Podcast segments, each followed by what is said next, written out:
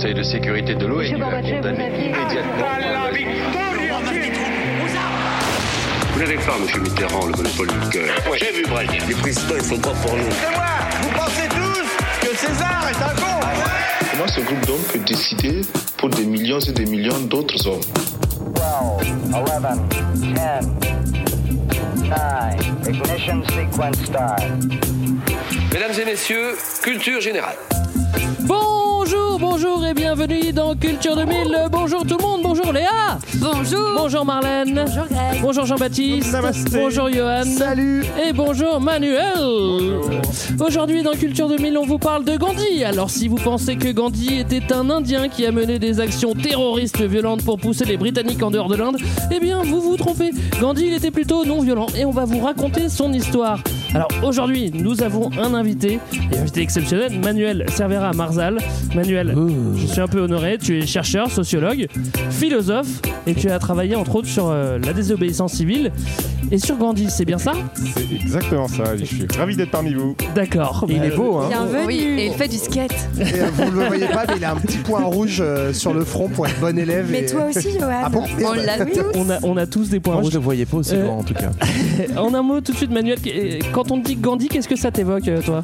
Bah, euh, la première image qui me vient, c'est une pub euh, Apple euh, qui remonte il y a quelques Ah oui. années où Ah on ouais voyait comme ça dans le Ouais. métro, il y avait un petit slogan euh, Think euh, Different euh, juste en dessous. Sing Yes. Gandhi, sing Ah, and Gandhi. by, by Einstein Apple. aussi, ouais, ouais. La grande classe. Jean-Baptiste, qu'est-ce que ça t'évoque, toi Euh, moi, c'est aussi classe. Ça me fait penser à Ariel Dombal dans Un Indien dans la ville. Voilà. Pourquoi Bah, elle, elle a ce côté un peu méditatif. euh, elle travaille beaucoup sur ses chakras. Elle essaie de trouver une harmonie dans le monde. Enfin, D'accord, ok. C'est noté, Marlène Moi, je crois que c'est la première fois que, enfin, la première image que j'ai eue d'un Indien. Et du coup, je crois qu'au début, quand j'imaginais l'Inde et qu'on parlait de l'Inde, j'imaginais tous les Indiens comme des petits mecs à, du- à lunettes euh, chauves, chauves. Voilà. Toi, Yann, qu'est-ce que ça t'évoque? Et ben moi ça m'évoque euh, Martin Luther King parce que ça m'évoque la désobéissance civile et du coup je pense tout de suite à Martin Luther King. Je pense qu'on va en parler euh, à un moment ou un autre. Et Léa? Et moi, ça me fait penser à ce mec sur les réseaux sociaux qui dit Vous avez un problème dans la vie? Non Then why worry? D'accord, tout de suite, extrait sonore. Jacques Attali, bonjour. Bonjour. Alors, dans la biographie de Gandhi que vous venez d'écrire chez Fayard, vous parlez de ce tournant que représente euh, dans la vie de Gandhi son retour en Inde après des années qu'il a passé très loin de son pays, en Angleterre d'abord, mais surtout en Afrique du Sud. C'est là, dites-vous, que Gandhi a découvert ce qui est à l'origine de sa révolte et de sa philosophie. Oui, en effet. Est-ce que je peux me permettre de faire remarquer qu'il y avait une erreur dans le petit passage du film magnifique que vous venez de passer D'Attenborough, oui. d'Attenborough, c'est que c'est pas Patel qui l'accueille. Patel, c'est très important parce que Patel, qui va jouer un rôle considérable, parce que c'est lui qui va réussir en 47, 48 à maintenir l'unité indienne au moment où les Anglais se- s'en vont et à faire ce que Nehru n'aurait pas réussi à faire, est un de ceux que Gandhi va découvrir lui-même. Il va le découvrir comme un jeune avocat inconnu un an plus tard. Et donc c'est en fait un autre qui l'a accueilli.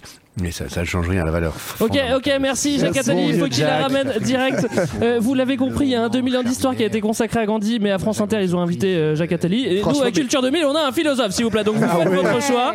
Et on a Manuel. C'est Voilà. quand même une blague. Non mais Atali c'est vraiment le couteau suisse, c'est-à-dire que genre t'as un problème de moto, t'appelles Atali, tu veux parler de Gandhi, t'appelles Atali, enfin, le mec est partout quoi. Alors pour le coup, c'est un point commun que vous avez avec euh, Jacques Attali, Manuel, euh, Manuel, c'est que vous avez tous les deux écrit un livre sur Gandhi.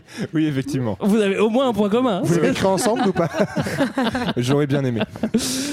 Alors allons-y, euh, lançons cet épisode. C'est toi Léa qui l'a préparé. Euh, Est-ce que fait. tu peux nous faire une petite introduction, s'il oui, te plaît je vais essayer de prendre l'accent de Jacques Attali.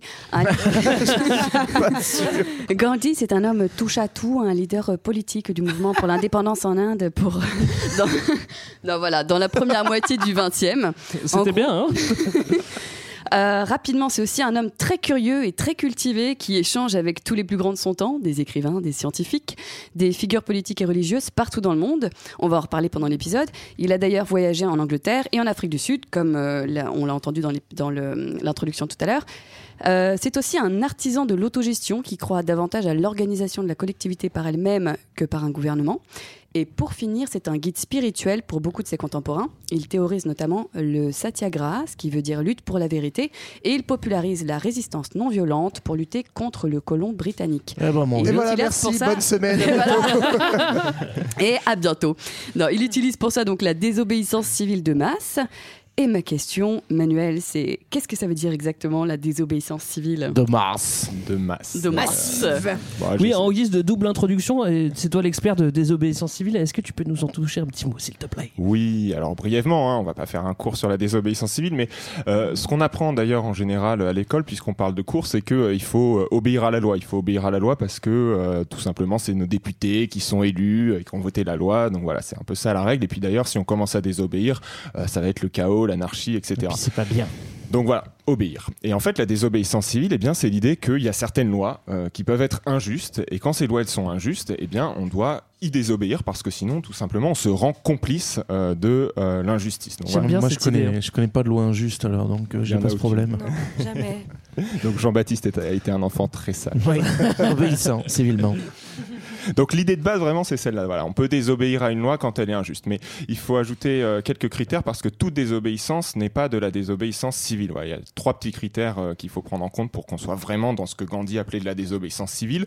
Le premier, c'est qu'il faut que ce soit non violent. Frapper un policier, euh, c'est une forme de désobéissance, c'est illégal, mais c'est de la désobéissance violente et non Ouais. pas civile. C'est pas civil, c'est pas très urbain, quoi. Voilà, c'est pas très. c'est- exactement. Le, euh, le deuxième critère, il faut que euh, cette action de désobéissance, euh, elle se fasse dans un objectif qui est un objectif d'intérêt général. C'est-à-dire, par exemple, si euh, Florent Pagny ou euh, Johan Dubigeon euh, planquent euh, son Je suis argent content en que tu me Suisse. cites juste après. c'est pas de la délation, c'est juste que tu étais dans, dans ma ligne de regard. Mais un, un type qui planque son argent en Suisse. Ou en Argentine, hein. Toujours associé à Oui. Johan. On L'argent sait pas du Tipeee, lequel c'est. notamment. Voilà. Enfin bref, voilà, vous avez compris, il désobéit, mais pour euh, son intérêt personnel. Et, la Et ça, c'est pas désobéissance valable. Civile, c'est pour l'intérêt général. Voilà. Et le dernier point, c'est que euh, les actions de désobéissance civile, c'est toujours des actions qu'on fait. euh, à visage découvert, de manière publique, on assume son Mhm. action. Voilà, on fait pas ça en cachette, Zorro, on se quoi. et tout. Voilà. C'est pas Cahuzac non plus, du coup. euh. C'est pas très Euh, Cahuzac. Mais c'était pas trop dans l'intérêt général non plus. Ou alors il a pas eu le temps d'aller au bout de l'intérêt son général. idée. C'était dans son intérêt, dans son intérêt. oui. Donc Ouais. ça marche pas. Alors, merci Manuel, c'est clair pour tout le monde, ça va Ouais, franchement. Ouais, c'est très clair, c'est parfait. Et ben que ça vous incite pas à Ça pas ranger votre chambre. Hein. Ça me donne envie de dire. l'obéir à Parce que c'est pas civil. En tout cas, nous on s'exécute et on envoie le grand 1. La jeunesse de Gandhi. Qui es-tu, Mohandas? 1869-1893. Alors notre cher Gandhi naît en 1869, c'est-à-dire 100 ans exactement avant l'année érotique, et naît dans le, dans le Bien, ouais. britannique. Bravo Gandhi. Oui. C'est bien vu parce qu'il était pas très érotique. Non, pour le coup, il était pas. très érotique. C'est quoi le Raj britannique? C'est c'est- c'est où? C'est dit pa- pa- Parlez-moi, s'il vous plaît. Bah alors le Raj britannique en fait euh, c'est le nom qu'on a donné euh, finalement au, à la, au gouvernement indien à partir de euh, 1858. En fait euh, en 1857 a lieu en Inde une première révolte contre l'occupant, euh, enfin le Les colon, contre les colons anglais, donc la révolte des Sipais, où en fait euh, à l'é- à l'époque l'Inde est dirigée par la compagnie anglaise des Indes orientales, Ouais. donc qui est une compagnie privée qui en fait c'est un ancêtre de firme multinationale hein, finalement. voilà, tout simplement.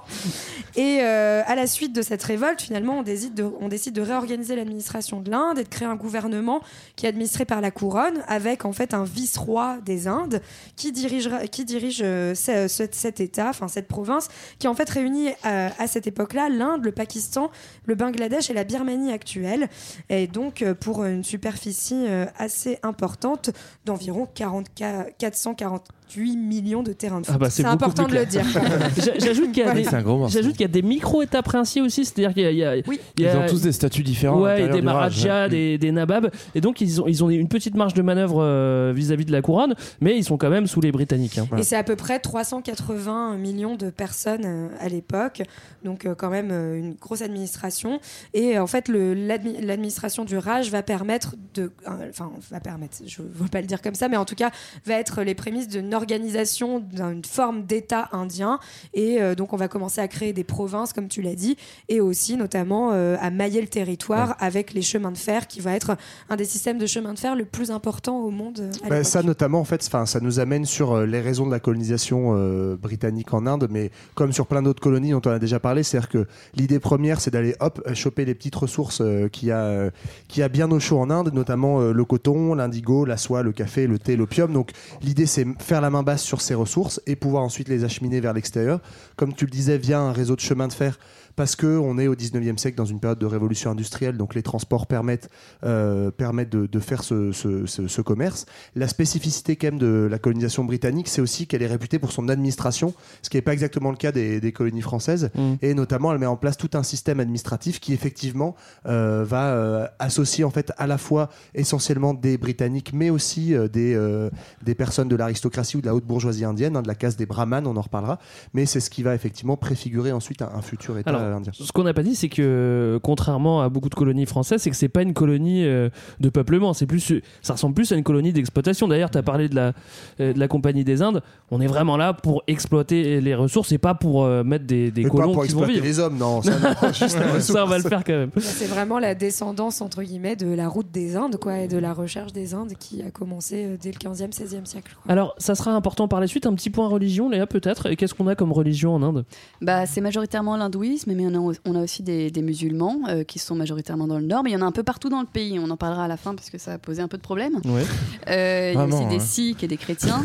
et euh, en Inde, à ce moment-là, et comme aujourd'hui d'ailleurs, on a un système de caste qui est donc issu de la religion majoritaire, qui est l'hindouisme, et qui régit l'organisation sociale. On a donc à la tête les brahmanes, donc des personnes qui sont en général plutôt des, des prêtres et des personnes qui font partie de l'aristocratie. Ensuite, des marchands, des serviteurs et les intouchables. Voilà. Et c'est des, ouais, c'est des hiérarchies qui sont très rigides en fait. C'est-à-dire que on parle de caste et pas de classe sociale parce que c'est euh, inscrit non pas dans le droit mais dans une coutume, euh, une tradition très forte. Et l'idée d'une caste traditionnellement dans la douce, c'est que tu ne peux pas en sortir. Oui, C'est-à-dire une que- transmission héréditaire, Voilà. euh. Donc euh, t'es une caste de marchand, tu restes marchand. Bon, ça va encore. Si t'es une caste d'intouchable, c'est un peu plus la merde. et tu, c'est- et c'est- tu peux pas t'en c'est sortir. parce que intouchable, c'est c'est- le, le nom peut faire un peu cool aujourd'hui, genre on peut pas te toucher, mais en fait on sait qu'on n'a pas envie de te toucher. Quoi. Oui, C'est quand t'es au plus bas de, quand t'es en en fait, en fait, ce système de caste organise une véritable ségrégation au niveau de l'Inde, qui est une ségrégation à la fois sociale, donc on sépare les différentes. Enfin, on pourrait parler de classe, mais comme l'a dit Johan, c'est plus qu'une classe, hein, parce qu'il y a une vraie hérédité et une endogamie. C'est la méga et ça, classe, et, ça, crois. voilà. Et ça se traduit socialement, mais aussi dans l'espace, puisqu'on ne partage pas l'espace entre. Enfin, on ne partage pas, ouais, c'est ça, son espace entre castes. Et finalement, d'ailleurs, au début, on n'a que quatre castes, qui sont donc les prêtres, les guerriers, les, cul- les propriétaires, puis les petits agriculteurs. Et en fait, les intouchables sont même pas une caste, finalement, Ouais. sont en fait les rebuts de la société, euh, donc on ne peut pas toucher, parce qu'en fait, ils sont considérés comme impurs. Et pour euh, intervenir en plus sur ce qu'on a dit, finalement, euh, ce système de caste est certes très rigide, mais c'est surtout les Anglais qui vont rigidifier d'autant plus ce système de caste, puisqu'en fait, ils vont l'inscrire dans le système des institutions en euh, enregistrant les populations indiennes par leur caste pour euh, la participation aux différentes assemblées qu'ils vont mettre en place, notamment à partir du début du XXe siècle. Et donc, ils vont contribuer, comme dans plein de colonies finalement, à rigidifier Ouais, l'appartenance, ça- qu'elle soit déjà. ethnique ou ici l'appartenance de caste. Alors, on revient sur notre petit Gandhi. Euh, il naît donc dans une société qui est bien ficelée entre l'administration britannique, le régime des castes, comme tu viens de l'expliquer, la religion. Ça file droit. Euh, Manuel, il est issu de, de, de, de- de quel milieu, Gandhi? C'est euh, justement, c'est un intouchable? C'est un, c'est, il, vient d'où? Ouais, alors bah, Gandhi, c'est la caste un peu dont on a parlé, celle euh, des brahmanes, c'est-à-dire euh, une caste euh, qui va notamment en partie euh, coopérer en fait avec euh, les euh, instances politiques locales, donc indiennes, hein, qui sont des instances euh, sous tutelle euh, du gouvernement britannique, mais même si elles ont un pouvoir un peu fantoche, elles existent quand même. Voilà, elles sont là pour gérer euh, les aspects quotidiens. Et euh, Gandhi, dans sa famille, il va avoir son père, mais aussi son oncle, qui vont être, euh, on pourrait dire, avec un petit peu de, enfin, c'est- un peu anachronique, mais directeur de cabinet, voilà, de, Ouais. du, du ministre local de, Ouais. de l'époque, quoi. Donc voilà, plutôt une famille assez aisée. euh, Hindou, Mais hein, moi, hindou, ceci dit, j'avais noté que c'était pas des brahmanes, mais une Ouais. caste marchande, enfin, qui est quand même une caste élevée. La classe en dessous des brahmanes, hein, non, non, c'est pas c'est la troisième caste. Ouais, c'est compliqué. Ouais, ils non, sont mais- touchables. Ils sont touchables. parce qu'en fait, il y a On les a le droit de les prêtres, les guerriers, et eux, c'est les- la, la caste des petits propriétaires. Mais bon, effectivement, dans tous les cas, c'est euh, c'est des mecs qui pèsent un peu dans le game, quoi. Dans le game de, de, de l'Inde, c'est ça que tu veux dire euh, dans le- la vie locale, ouais, on est sur une, une famille de notables en fait. Alors, grande, grande information, moi je, j'ai apprécié quand tu as parlé de ça, Léa, dans tes notes, c'est que c'est un enfant turbulent. Oui.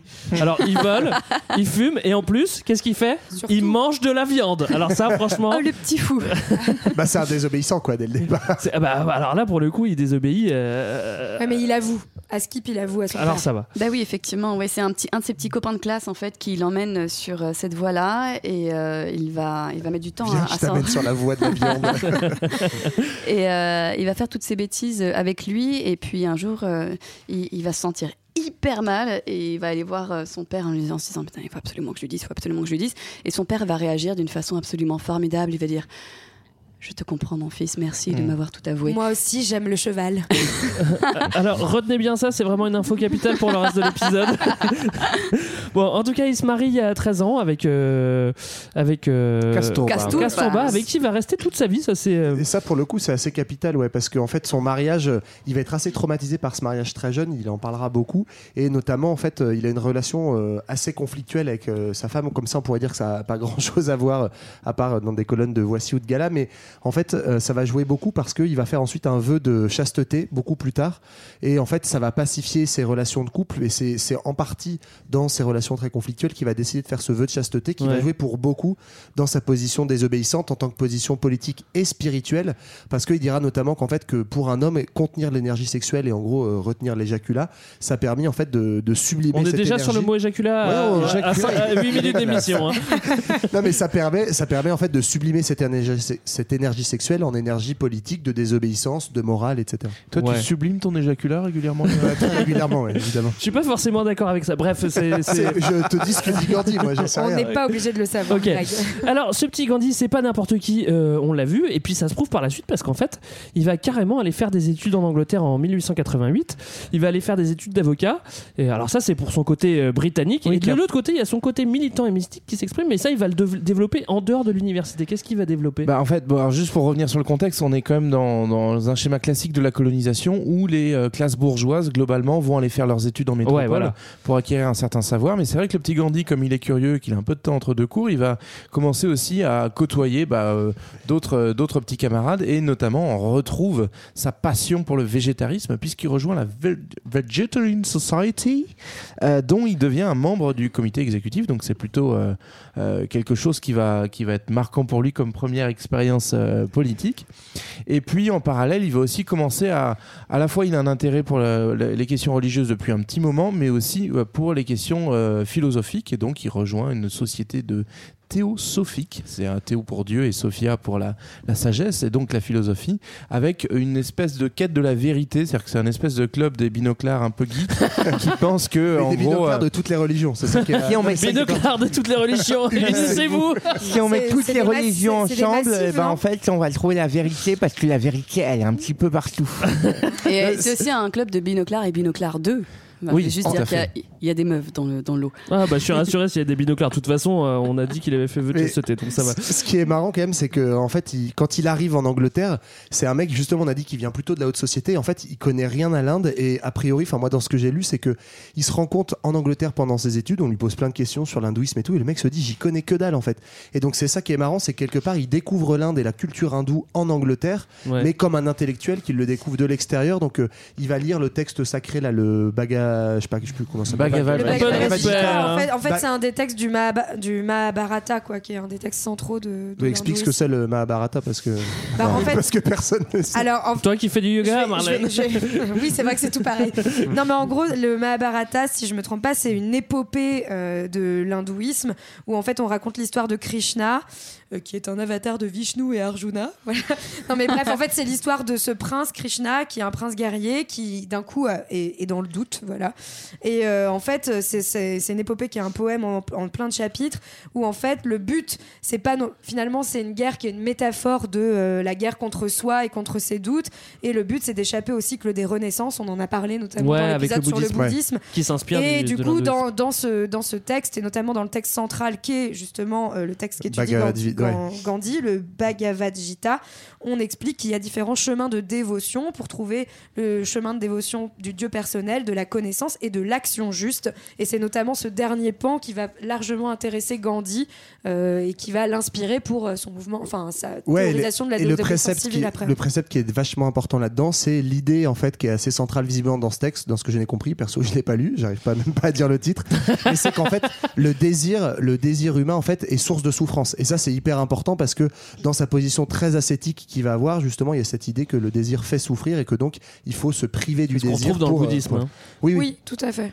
Alors, il termine ses études en, en Angleterre. Bah voilà, c'est devenu un bel avocat. Et d'ailleurs, il est en costume. C'est marrant quand on voit les photos de l'époque. Il a son petit costume. Il ressemble pas du tout euh, au Gandhi euh, de Ouais, c'est l'indépendance. britannique, quoi, en fait. Voilà, Euh, tout simplement. C'est pas encore un massif, tu veux dire? Mais euh, c'est pas encore un massif. Il a jamais mais eu bon, de il, est temps de rentrer et, euh, et il va rentrer en, en Inde à ce moment-là.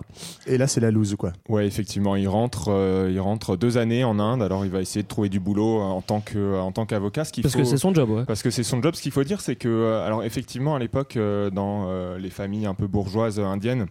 Il y en avait qui allaient étudier euh, en- à, à Londres ou en Grande-Bretagne. Dans la famille de Gandhi, c'était quatre ou cinq frères. Ouais. Et en fait, c'était euh, lui, il me semble que c'était le dernier. C'est le seul en fait qui a été euh, en Grande-Bretagne. Donc quelque part, sa famille s'est cotisée, a investi en fait euh, en lui pour qu'il revienne. Et voilà. et dans Il a intérêt à une du pognon maintenant, C'est ça. hein. Exactement. Alors, Ils ont justement, pas misé sur le bon cheval. Ils ont pas misé sur le bon cheval parce qu'au départ, euh, bah, euh, Gandhi, c'est pas tout de suite le star system et en fait, ça marche pas du tout. C'est-à-dire qu'en gros, il trouve pas de job comme avocat. Il se dit qu'il veut être prof, mais en fait, il a pas de diplôme. Donc, en gros, il est un peu, il est un peu dans la loose totale. Et c'est parce qu'il a un petit copain indien musulman euh, en Afrique du Sud qui l'appelle que du coup, il va partir pour un contrat d'un an, un départ. On l'appelle pour euh, être euh, même pas avocat, mais juriste en fait euh, en Afrique du Sud. Donc, il dit bon bah, j'ai rien à foutre en Inde, donc vas-y, j'y vais. De toute façon, il n'a pas le droit, de- enfin, en tant qu'Indien, il n'a pas le droit de plaider en Afrique Ouais. du Sud. hein. Puis- il peut fait- aider, ceux qui plaident, mais il peut pas plaider Il lui-même. continue sa, sa visite de l'Empire britannique. Voilà. quoi. Et il est censé partir un an, il y restera une quinzaine d'années quoi. Alors notre Gandhi, on l'a vu, il est pas si mal né, il s'est formé professionnellement et spirituellement, il est rentré au bled, il a trouvé il a pas trouvé de boulot pour le coup et hop, il part dans les colonies les finalement. finalement, c'est un véritable britannique en fait, un br- véritable britannique de l'époque et nous on part avec lui en Afrique du Sud pour le grand 2. L'Afrique du Sud, Mohandas sort de sa chrysalide, 1893-1915.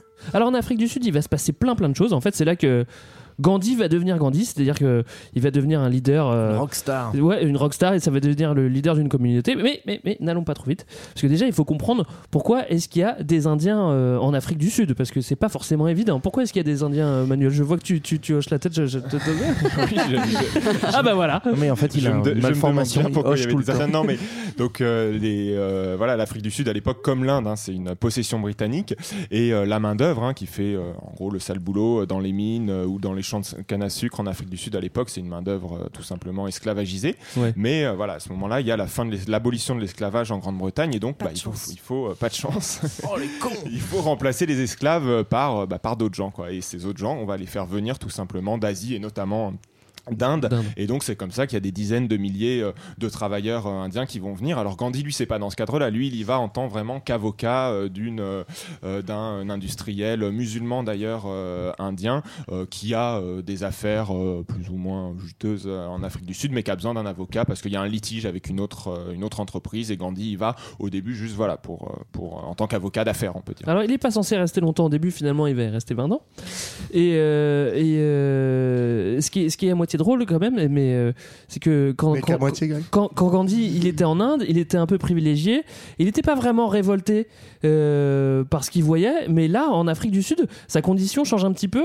Et finalement, il prend conscience de, de, de, de- de beaucoup de choses. quoi. Bah, encore une fois, c'est à l'extérieur de l'Inde où euh, c'est là tu dis que le système des castes, visiblement, il a l'air assez balèze parce que quand tu es dans ta petite case de marchand en Inde, tu vois que dalle, tu vois pas qu'il y a Ouais, des ça, ouais. partout. Mais en fait, Par t'es contre- complètement séparé des autres. Voilà. quoi. Et quand, il arrive là-bas, en fait, il se rend compte que la majorité des Indiens, bah, c'est ce que disait euh, Manuel, c'est euh, des coulisses. Donc, ces travailleurs euh, moitié forcés, ils sont pas esclavagisés, mais bon, ils ont quand même, ils sont pas 100% là de leur plein gré. Il y a des histoires de contrats forcés. En gros, de ils ont ans, des machin. contrats et puis soi-disant, au bout de ce temps d'année, ils cotisent chaque année et puis au bout Sauf de 20 ans, t'as le droit de rentrer chez Voilà. toi. Quoi. Et ça, donc, ça arrive rarement. hein. Ça arrive rarement, oui. il découvre cette condition-là et c'est ça qui commence effectivement à le politiser. On pourrait dire sur la question sociale, c'est peut-être un peu un, un anachronisme, mais pour la première fois, il se politise là-dessus. Euh, et notamment, il y a un épisode assez célèbre où en fait, il est euh, jarté d'un train parce qu'il voyage en première classe parce que bah moi, je viens de la haute et j'ai un petit billet de première classe et je suis avocat. Et euh, il y a des flics qui lui disent bah t'as rien à foutre, t'as rien à foutre là, t'es un Indien, t'es un coulisse, va en troisième classe. Lui, il s'insurge, il refuse et du coup, il est jarté du train. Et donc, c'est décrit comme un épisode un peu central de euh, ah je découvre qu'en fait mon peuple est maltraité. Finalement, c'est un peu une histoire de déclassement, en fait. c'est une histoire de déclassement. Et ce qui est marrant, c'est que c'est quand même euh, venant de lui parce que c'est quand ça lui arrive qu'il s'en rend compte et c'est surtout il se rend compte de ça pour les Indiens. Je crois que les Noirs à l'époque, ça l'intéresse pas trop, alors pas que trop bizarrement, ouais. les Noirs en Afrique du Sud Sud, c'est quand même centralement le problème et ça le restera jusqu'à la fin de l'apartheid. On en avait déjà fait un petit épisode là-dessus. Mais lui, ce qui va vraiment le, le questionner, c'est la question indienne. Et c'est comme ça aussi que, à distance, il va devenir célèbre en Inde parce qu'il va faire des textes, des brochures euh, qui seront ensuite exportés en Inde où il parle de la condition des Indiens là-bas et c'est ça qui va choquer. Alors Gandhi il est tellement révolté qu'il va, qu'il va vraiment bosser, puis il va créer. Alors il va pas faire des peintures euh, pour euh, prouver sa révolte, non, il va plutôt euh, fonder une organisation, Jean-Baptiste. Bah, c'est la Natal, Natal parce que c'est l'État où il est, euh, Indian Congress, Natal, ouais. donc qui s'in- qui s'inspire en fait du grand parti euh, euh, nationaliste indien dont on reparlera un peu plus tard au pays. Et donc il crée en fait cette, cette communauté, enfin politique, ouais, indienne, avec l'idée de défendre un peu la condition des Indiens d'Afrique du Sud, en notamment essayant de médiatiser un peu la cause. Donc dans un premier temps, il est hyper classique en fait dans, dans, les, dans ses méthodes de de- bah, d'action politique, hein, ça va être principalement des pétitions euh, qui vont remettre aux autorités pour dire on aimerait que ça soit un peu mieux et ça va pas marcher énormément. C'est juste que ça va quand même le, placer en position de leader de cette communauté indienne et à, tel point qu'en fait il va devenir le, représentant des Indiens, mais aussi pas forcément pour les bonnes raisons. C'est-à-dire qu'il va être détesté par euh, notamment tous les blancs qui euh, comprennent pas pourquoi ces Indiens ils pètent un peu plus haut que leur cul et ils voudraient avoir une place dans la société qui est pas la leur. Ce qui fait qu'il y a même un épisode où Gandhi manque d'être lynché par une foule de blancs en colère parce qu'il avait euh, fait pu- publier une brochure euh, dénonçant les, les conditions des Indiens. Il avait trop vers sa Oui. gueule celui-là. Et ce que disait euh, JB, c'est qu'effectivement, au départ, il utilise beaucoup les, les moyens légaux euh, pour euh, dénoncer la discrimination. Mais il est aussi assez fort sur ce point-là, c'est qu'il mobilise pas mal l'opinion publique, il utilise pas mal les journaux, etc. Et se fait connaître comme ça et diffuse ses idées et les, les discriminations de, de cette façon-là. Et en fait, il va l'utiliser ça, euh, il va utiliser ça toute sa vie. Et puis après, euh, il fera appel aux Américains, Ouais. aux Times, il fera la couverture, tout ça. Mais c'est dans bien, bien longtemps. Alors, il y a beaucoup de communautés en, en Afrique du Sud. Euh, on a évidemment euh, les Britanniques, euh, les Boers, qui sont les descendants des, euh, des Boers, les Boers. Là, je sais pas, c'est toujours difficile Ouais. à dire. Ça, on dit les- les bourgs. Les bourgs, Ouais. hein, Les bourgs. ça. Ouais, moi je j'ai toujours dit Boers, mais maintenant je dis Bourg hein, parce que Descendants des colons euh, hollandais. Parce qu'il y en a qui disent comme ça. Euh, tous les dîners on se fout de ta gueule Greg. donc Ouais, c'est ça. Et- Chaque fois, tu parles des Boers. on a les, les autochtones, donc c'est-à-dire qu'il y a, il y a plein de tribus. Il y a les Zoulous, les Kossa. Les Kossa, c'est la, tribu de Mandela, les Swazi. Et- mais il y a aussi les Indiens. Et puis euh, des Chinois. Bon, il y a beaucoup de monde, mais ceux qui ont le monopole de la castagne.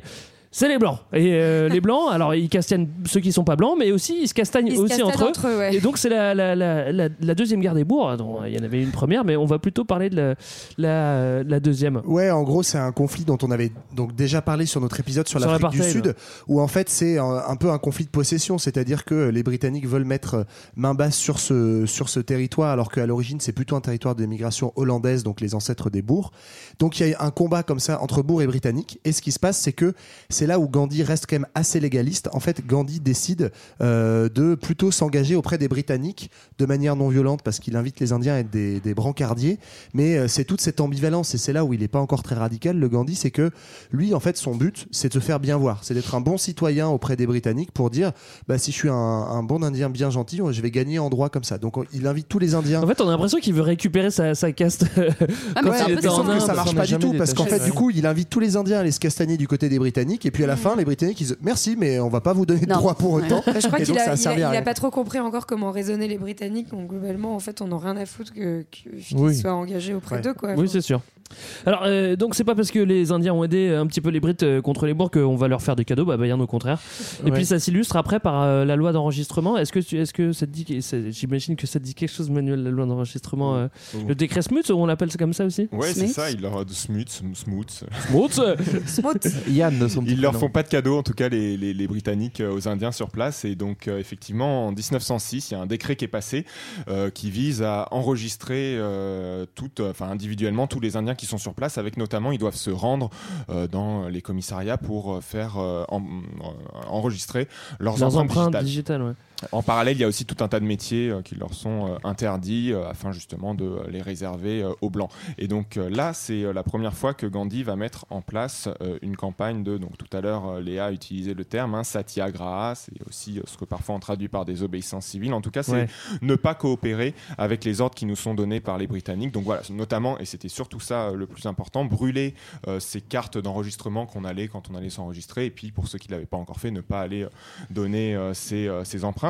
Ça, c'est une action qui, euh, va être extrêmement, extrêmement populaire, extrêmement suivie, qui va conduire aussi évidemment beaucoup euh, d'Indiens en prison. Ce qu'il faut comprendre, c'est que, ouais, par- pardon, vas-y. Non, vas-y, vas-y. c'est que la- l'action de désobéissance civile, elle a du sens aussi parce que on est dans cette période de fichage des populations, parce qu'en fait, on est dans la préparation de l'apartheid. Enfin, c'est pas un, grand plan forcément pensé d'avance, mais euh, petit à petit, comme ça, on, on met les On rationalise, en on rationalise, on met les communautés dans des cases, et donc, bah, évidemment, l'action de désobéissance, elle fait sens de- dans ce sens-là, quoi. Et ce qu'il faut voir aussi, c'est que cette action de désobéissance, elle est aussi complètement euh, issue de euh, finalement son, son apprentissage euh, religieux euh, qu'il a pu avoir euh, en Angleterre auparavant, puisque il incite aussi ses concitoyens indiens finalement à tendre l'autre joue. hein. c'est un peu la politique qu'il met en avant. En fait, il, les insiste à, à, résister et donc à subir les punitions des Anglais, tout en pensant que finalement, en les faisant subir ces punitions, quand ils, ils auront l'expérience de l'humiliation et donc euh, l'envie euh, de poursuivre dans la voie de l'indépendance. Voilà. Alors, euh, tu l'as dit, Manuel, il y a beaucoup d'Indiens qui sont em- emprisonnés suite, euh, suite euh, aux instructions entre guillemets de, de Gandhi. Gandhi lui-même est emprisonné euh, pour avoir désobéi, mais en prison, il va pas perdre son temps et une fois de plus, il va bosser et surtout lire un paquet de trucs qui vont euh, le faire persévérer dans sa lutte. Alors, je m'adresse à toi encore une fois. Euh, Qu'est-ce qui se passe en prison pour Gandhi? Qu'est-ce qu'il fait? Qu'est-ce qu'il lit? Qu'est-ce que ça change euh, Qu'est-ce que ça change pour lui? Alors Gandhi en prison, il va lire un texte euh, que, dont je conseille la lecture à un Tintin au pays monde. des soviets. Exactement, Tintin au pays des soviets. Il a eu le premier. Voilà. Le dernier Welbeck, non, il c'est ça, je crois. en exclu, il l'a eu avant tout le monde. Non, il lit un texte qui s'appelle euh, Sur la résistance civile de Henry David Thoreau. Alors, il faut dire quelques mots sur ce Thoreau parce que autant Gandhi est connu, autant Thoreau a été un petit Ouais. peu oublié. Thoreau, c'est un Américain euh, qui vient d'une famille de, de commerçants, euh, famille protestante, enfin Quakers plus précisément. Voilà, c'est un- Quaker, c'est pas que les céréales, euh, hein, c'est ça C'est pas, c'est pas du tout les céréales. Ah, C'est d'accord, Un courant pardon. dissident de l'Église anglicane, euh, voilà, qui, qui notamment considère que la conscience individuelle, c'est ce qui doit primer un petit peu sur tout. Et, euh, et alors, c'est Henry David Thoreau, bon, qui a une vie euh, plus ou moins, qui provient en tout cas d'une famille plus ou moins classique. hein. On est aux États-Unis, euh, au moitié, moitié du 19e siècle. Il va commettre une action tout à fait remarquable qui va en fait le faire connaître, même si aujourd'hui on l'a un peu oublié c'est que euh, il vit euh, dans un état, l'état du Massachusetts, qui est euh, ça, déjà, c'est remarquable. Déjà ça, déjà ça en soi, c'est remarquable. Encore plus remarquable, c'est que c'est un état qui est esclavagiste, et c'est là qu'intervient l'action d'Henri Bravo. Thoreau. il va euh, refuser pendant six ans de payer ses impôts. Parce qu'il considère que s'il paye ses impôts, il donne de l'argent à un État qui voilà, euh, réduit les Noirs à l'état d'esclavage. Et donc, en fait, qu'il est lui-même individuellement euh, complice de tout ça. Donc, il refuse de payer. Puis un jour, l'État s'en rend quand même compte. Et euh, il décide de dépêcher sur place un inspecteur des impôts, Sam Stemples, qui vient, qui tape à la porte de chez Henry David Thoreau, qui fait en fait, Dis monsieur, donc, ça mon fait, gars. Dis donc, t'as pas oublié un truc ça fait six ans d'arriéré d'impayé, ça commence à faire beaucoup. Et là, plus que Florent son- Pagny, hein. il met son plus beau gilet jaune pour lui ouvrir la porte et il lui dit quoi Qu'est-ce qu'il y a J'ai ma liberté de penser. Exactement. Donc là, il lui laisse le choix. Soro, soit tu payes, soit tu vas en tôle. Et Taureau, il fait bah non, je payerai pas. Voilà, je, je refuse d'être complice. Donc, euh, donc il va en prison. Alors il y va pas, euh, il y va pas aussi longtemps qu'on dit. En réalité, il y va qu'une seule nuit. Pourquoi? Parce qu'il a une tante euh, richissime et qu'il l'aime beaucoup. Ah, bah, ça aide à désobéir, ça. hein. va, euh, qui va payer pour lui la caution. Alors contre son gré, visiblement. hein. il n'était pas tout à fait d'accord, mais quoi qu'il en soit, dès le lendemain, vu que c'est payé, il est libéré. Euh, il est libéré et euh, puisqu'autour de lui ça commence un peu à jaser en ville parmi ses concitoyens, voilà, il a passé un- une nuit en prison, qu'est-ce qui s'est passé? Eh bien, il va aller tenir une conférence publique sur la place de son village à Concorde pour expliquer son geste, pour expliquer les raisons euh, de euh, ces six années d'impôts impayés et pour exhorter euh, ses concitoyens à faire de même. Et c'est ce texte qui va être retranscrit ensuite et publié sous forme de livre que Gandhi va lire euh, donc En- en euh, 50 prison, ans ouais. plus tard en prison et qui va vraiment le, le, le marquer profondément. On trouve euh, deux trois idées vraiment fortes dans ce texte. La première, hein, c'est celle euh, vraiment, j'ai dit que c'était un quaker, c'est-à-dire pour lui, la conscience individuelle doit primer sur la loi. Voilà. Quand il y a un conflit entre ce que me dit la loi et ce que me dit ma conscience, je dois obéir à ma conscience parce que je peux avoir raison seul contre tous. Ça, c'est la première idée.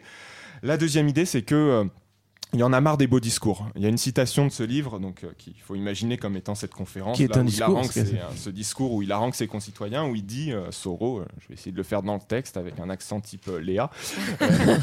Merci. non, en vrai, je suis incapable de faire un accent, mais donc Soro Tant dit, mieux. il y a des- On adore l'accent belge, hein, tu devrais essayer ici. C'est Alors j'ai essayé l'accent belge. Il y a des milliers de gens qui par principe s'opposent à l'esclavage et à la guerre, mais qui en pratique ne font rien pour y mettre un terme. Voilà, donc Soros c'est vraiment quelqu'un qui dit qu'il faut mettre ses actions en euh, conformité avec euh, sa pensée.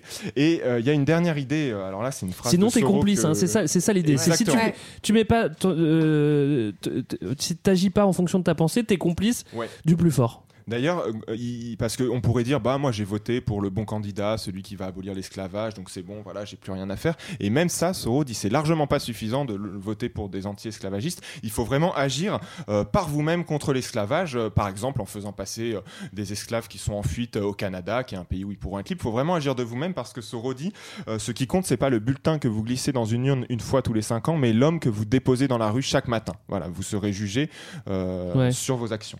Euh, cette idée, elle marque Gandhi et il y a vraiment une, dernière idée. euh, alors là, Gandhi va sans cesse citer cette phrase de Soro où Soro dit Sous un gouvernement qui emprisonne injustement, la place d'un homme juste est en prison.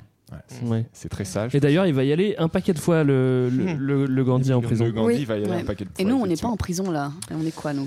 On n'est pas en prison. Non, mais euh, On a ceci perdu dit, Léa. ceci dit, Manuel, là, je Qu'est-ce tombe, qu'on fout là je tombe un petit peu dénu. Là, t'es en train de nous dire qu'en fait, le prince de la non-violence, il a tout pompé sur les Américains? C'est-à-dire, en fait, c'est un pas remake. les quoi. Américains. euh, Un Soro. Américain. Ouais, d'accord. Bon, ok, ok. Mais votre émission, elle existe déjà aux États-Unis. hein. Oui, c'est vrai, peut-être. Je sais pas, moi je la connais pas.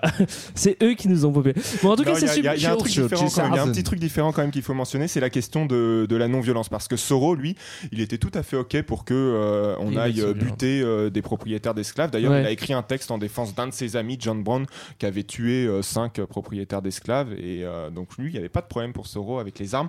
Alors que Gandhi, ça a été dit, c'est Ouais. quelqu'un qui est fondamentalement euh, non violent parce que pour des raisons éthiques, religieuses, parce qu'il considère que toute vie est sacrée, mais aussi pour des raisons plus euh, pratiques, Mhm. stratégiques, c'est que Gandhi considère que euh, de la violence ne peut naître que la violence en fait. Euh, la fin est déjà dans les moyens et donc en fait si on lutte de manière violente euh, contre les esclavagistes, on va pas créer un, un meilleur monde, on va créer un monde encore plus violent Mhm. avec encore plus de guerres, etc. Donc il y a vraiment cette différence qui est importante entre entre Gandhi et, et Soro.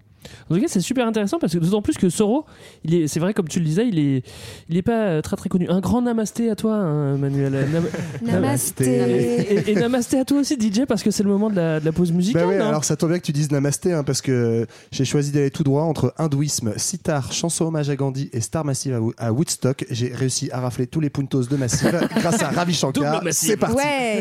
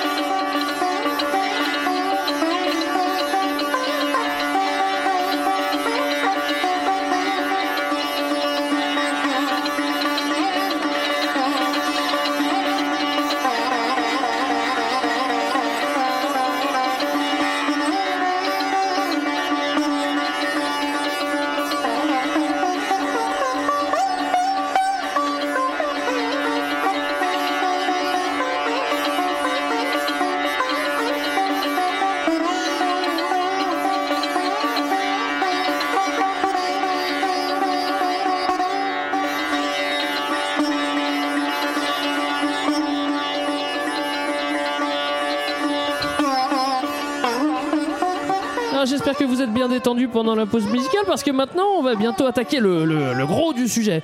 Alors petit rappel, on a vu que Gandhi était né en Inde, qu'il avait fait ses études en Angleterre, qu'il était parti travailler en Afrique du Sud une vingtaine d'années et que c'est d'ailleurs en Afrique du Sud qu'il a commencé à militer pour les droits des Indiens et mettre en place euh, sa tactique, si je puis dire, euh, non violente. Et maintenant, on va retourner en Inde avec Gandhi, Gandhi pardon, et c'est le grand 3. Combat pour l'indépendance en Inde. Gandhi est dans la place.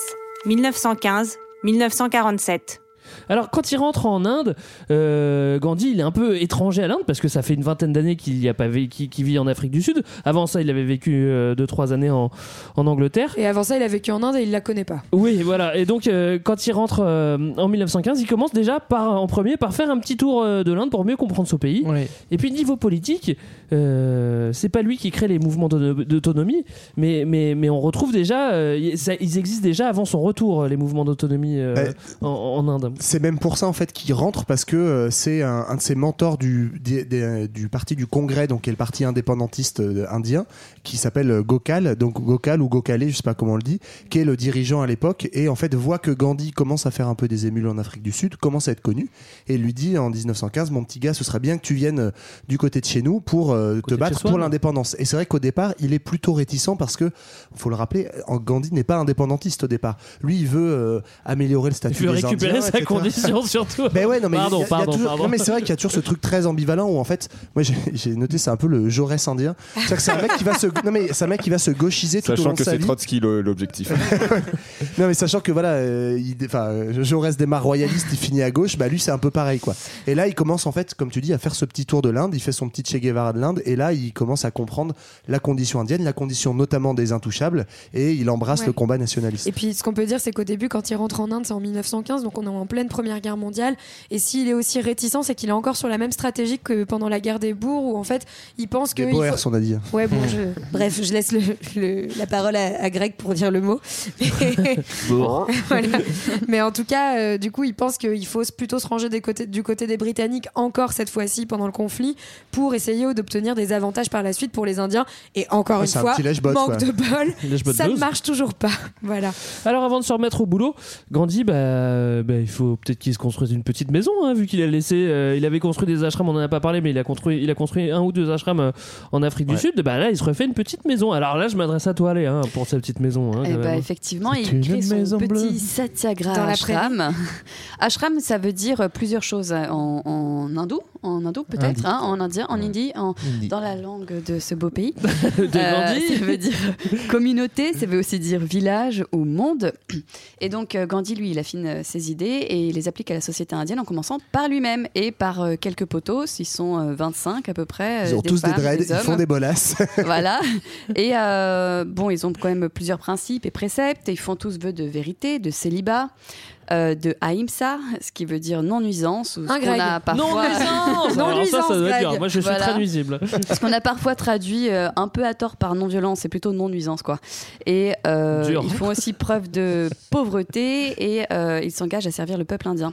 Euh, Gandhi aussi euh, s'intéresse euh, aux notions de l'autosuffisance euh, et euh, d'un point de vue très personnel, dans son ashram, il travaille avec son rouet et il tisse ses propres vêtements, ce qu'on appelle le dhoti, l'habit plan traditionnel avec lequel on le voit. Ça, c'est vrai que c'est un peu une spécificité qu'amène Gandhi quand il revient d'Afrique du Sud, c'est que contrairement au, au mouvement, alors indépendantiste ou autonomiste, hein, ça dépend comment on regarde les choses, mais globalement, le monde des militants politiques, ça reste une forme d'élite, alors que Gandhi va avoir à cœur, et notamment à cause de son voyage où il va voir euh, bah, la situation des, précaires et des, plus vulnérables de la société, en fait, il va faire en sorte que euh, les militants politiques se sentent vraiment concernés par le quotidien et la réalité de vie des classes populaires.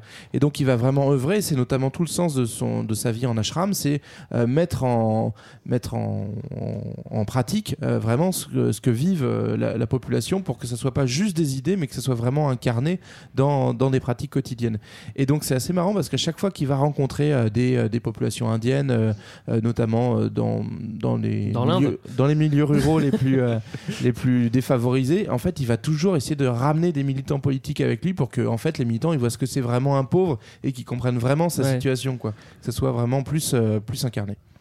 Et euh, ouais, peut-être juste pour compléter un petit mot sur euh, les ashrams là, donc ce qui crée euh, ces, ces espèces de petites communautés euh, avec un mode de vie très très classique et très artisanal qui met en place là quand il revient en Inde, c'est que parce que parfois on a un peu idéalisé ça, même encore aujourd'hui quand on en parle, on pense à une espèce de de ZAD comme ça, un peu Ouais, communauté hippie, c'est un peu Woodstock. Ouais, D'ailleurs, il y a plein de, il y a plein de blancos qui vont là-bas Ouais. pour aller euh, vivre leur communauté en ashram. Quoi. Et il y a un peu de ça, voilà. Il y a, il y a vraiment le retour, le contact avec la nature, avec la terre. Tu, tu fabriques euh, toi-même tes, euh, tes, tes- tes cabanes, ouais. tes vêtements, te- la Ce nourriture, tu tu, manges, cultives. ouais. Mais après, il y a une face aussi un peu plus, euh, enfin, je sais pas s'il faut dire une face sombre, mais voilà, il y a la face qui est moins souvent racontée, en tout cas par Gandhi lui-même Mhm. et par les livres sur lui. C'est euh, d'abord il y a le côté euh, très, euh, ouais, très autoritaire en fait de Gandhi. C'est-à-dire c'est lui qui décide d'à peu près tout. Euh, et quand il est pas là, il délègue à son bras droit. Mais on a gardé les lettres en fait. Pas à sa femme. avec son bras droit. Non, alors justement, euh, C'est son pied euh, gauche, sa femme, je crois. Gandhi, quand il était en, quand il était en Grande-Bretagne, alors quand, plutôt quand il était en Afrique du Sud, il a fait quelques allers-retours en, en Grande-Bretagne. Il a rencontré, euh, il a vu ce qu'étaient les suffragettes, hein, que- donc, qui euh, ces féministes britanniques qui demandaient le droit de vote des femmes. Et euh, lui, il n'était pas méga chaud face aux revendications des, des suffragettes, notamment euh, dans tout ce qui est euh, le rôle de la femme dans la famille. Bah, il était quand même plutôt sur une ligne, alors qui était ultra euh, majoritaire dans à son époque, hein, Mhm. qui était la femme à la Oui. maison, quoi. Et sous les castes, il y a la femme en fait. Voilà, sous la caste, c'est hein. C'est encore en dessous, voilà. il y a Sous les pavés de la exactement plage. ça. Exactement ça. Et puis il y a un dernier point, alors qui est vraiment peut-être plus anecdotique euh, encore, mais qui est quand même important, c'est parce qu'on a beaucoup parlé du désir de Gandhi, euh, du désir sexuel notamment, Ouais. et cette idée qu'il fallait réfréner ce désir et faire abstinence pour euh, orienter son énergie vers l'action politique et pas vers la copulation. Et c'est vrai, Gandhi, donc il fait un vœu de chasteté qu'il impose à sa femme. D'ailleurs, il lui demande pas son avis à Kasturbai et qu'il impose à tous les membres euh, de, De son ashram. Mais ça, c'est euh, ça, c'est les théories, c'est la règle. Euh, dans la pratique, euh, et ça, à nouveau, hein, les lettres euh, donc ont été publiées euh, de manière posthume de Gandhi euh, l'attestent, c'est qu'il y a au moins deux de ses nièces euh, qui euh, ont témoigné, voilà, de, de, du fait qu'elles s'allongeaient euh, nues contre lui euh, tous les soirs. En fait, lui euh, Oui, disait que c'était pour euh, éprouver sa capacité Éprouver la- de, de résistance, résistance à la tentation. au Ouais. désir. Mais voilà, il avait l'habitude de coucher comme ça avec des jeunes femmes nues couchées contre lui, et puis Dormir ou en- coucher? Mais justement, c'est là qu'on voilà. Ah, c'est la nuance du mot coucher, oui, en effet, oui. c'est l'ambiguïté du mot coucher, on sait pas trop quoi. Non, mais je couchais, juste, je dormais, voilà. c'est là que personne n'y était. Et même autre élément un peu de détail, mais voilà, qui peut parler aussi sur cet homme, c'est euh, en Afrique du je Sud. suis désolé, coupe, une- mais c'est vrai que justement en Afrique du Sud, euh, sur le truc de chasteté, lui, il a quand même aussi vu pendant la guerre des bourgs, il a, eu, il a vu aussi beaucoup de viols de la part, euh, de, de- de- enfin, de la part des, De des l'armée. Anglais. Donc forcément, ça l'a un peu choqué. Et moi, j'avais, j'avais lu, je sais pas si c'est vrai, hein, que ça jouait aussi dans son vœu de chasteté. Bref, excuse-moi, je t'ai coupé. Non, non, c'est vrai, il y, a- il y a ça, il y, a y un traumatisme personnel aussi, c'est qu'il était euh, en train de coucher avec sa femme, alors là, au sens direct du terme, au moment où son père est décédé, il était allongé sur son lit de mort, son père, il avait une maladie grave, Gandhi était censé le veiller, puis il s'est absenté 5 minutes pour, pour aller voir euh, Kasturbai, et quand il est revenu, Ah son bah père voilà, était c'est le mort. karma. Ça, ça, c'est un peu traumatisant. Mais il a Ah ouais, vraiment pris pour le karma en plus. Ça, ça hein. fait, euh, ça fait du biscuit pour pas mal de psychanalystes en plus. Non, mais c'est vrai. Non, mais- m'étonnes. mais c'est vrai. Non, il en parle longuement dans son autobiographie. On sent que ça a été traumatisant. Et la dernière chose, c'est sa relation avec un architecte hollandais du nom de Herman Kasterban, euh, Herman Kahneman, pardon. Euh, non, le nom. Attends, non, non, Herman, Ka- on va l'appeler. voilà, Kallenbach, excusez-moi. Ouais. c'est important, c'est important. Kallenbach. Euh, on a à nouveau toujours des lettres, un échange enflammé, passionné de lettres entre entre les Mm. deux hommes. Voilà. on- après, ça a permis à des romanciers d'écrire là-dessus. On ne sait pas exactement la nature L'homosexualité supposée, mais euh, ouais. voilà. Je suis content t'as épargné les détails et les mots parce ce que, que c'était assez croustillant. Je vous conseille de le lire. Ce que je trouve important dans ce que tu as dit, c'est qu'effectivement, euh, faut pas oublier que euh, Gandhi, certes, c'est un désobéissant, certes, il lutte pour l'indépendance, c'est aussi un traditionnaliste au Ouais, niveau des valeurs ça. sur les structures sociales. Et en fait, il y a cette ambivalence, mais c'est marrant d'ailleurs parce qu'il va choper ça un peu dans l'hindouisme et dans le christianisme aussi, ce que racontait JB tout à l'heure sur. Vive la condition des pauvres, certes, mais c'est pas pour autant que les intouchables, ils doivent pas être Oui. intouchables. Il écrit aussi plein de textes en disant que chacun a sa place et les castes doivent Ouais. demeurer, les femmes doivent demeurer les subordonnés des hommes. Donc voilà, il a, il a cette, euh, cette Ouais, ambivalence. et, et puis son ashram, finalement, c'est un ashram assez traditionnel, puisqu'un ashram, c'est aussi un lieu d'enseignement euh, dirigé par un gourou que euh, les, ses disciples doivent écouter. Et finalement, il prend la place de, de gourou au sein de son ashram, donc il reproduit ce modèle-là. Ce sera ma seule, en- ma seule euh, entrée euh, astro, euh, parce que sa lune est en lion, c'est pour ça. Bah oui, bah Non, attendez. Mais, mais, mais comme moi, ça me fait peur. C'est ça aussi. hein. Bon. euh, Mais toi, tu dors pas de nuit à à côté de tes nièces, Marlène.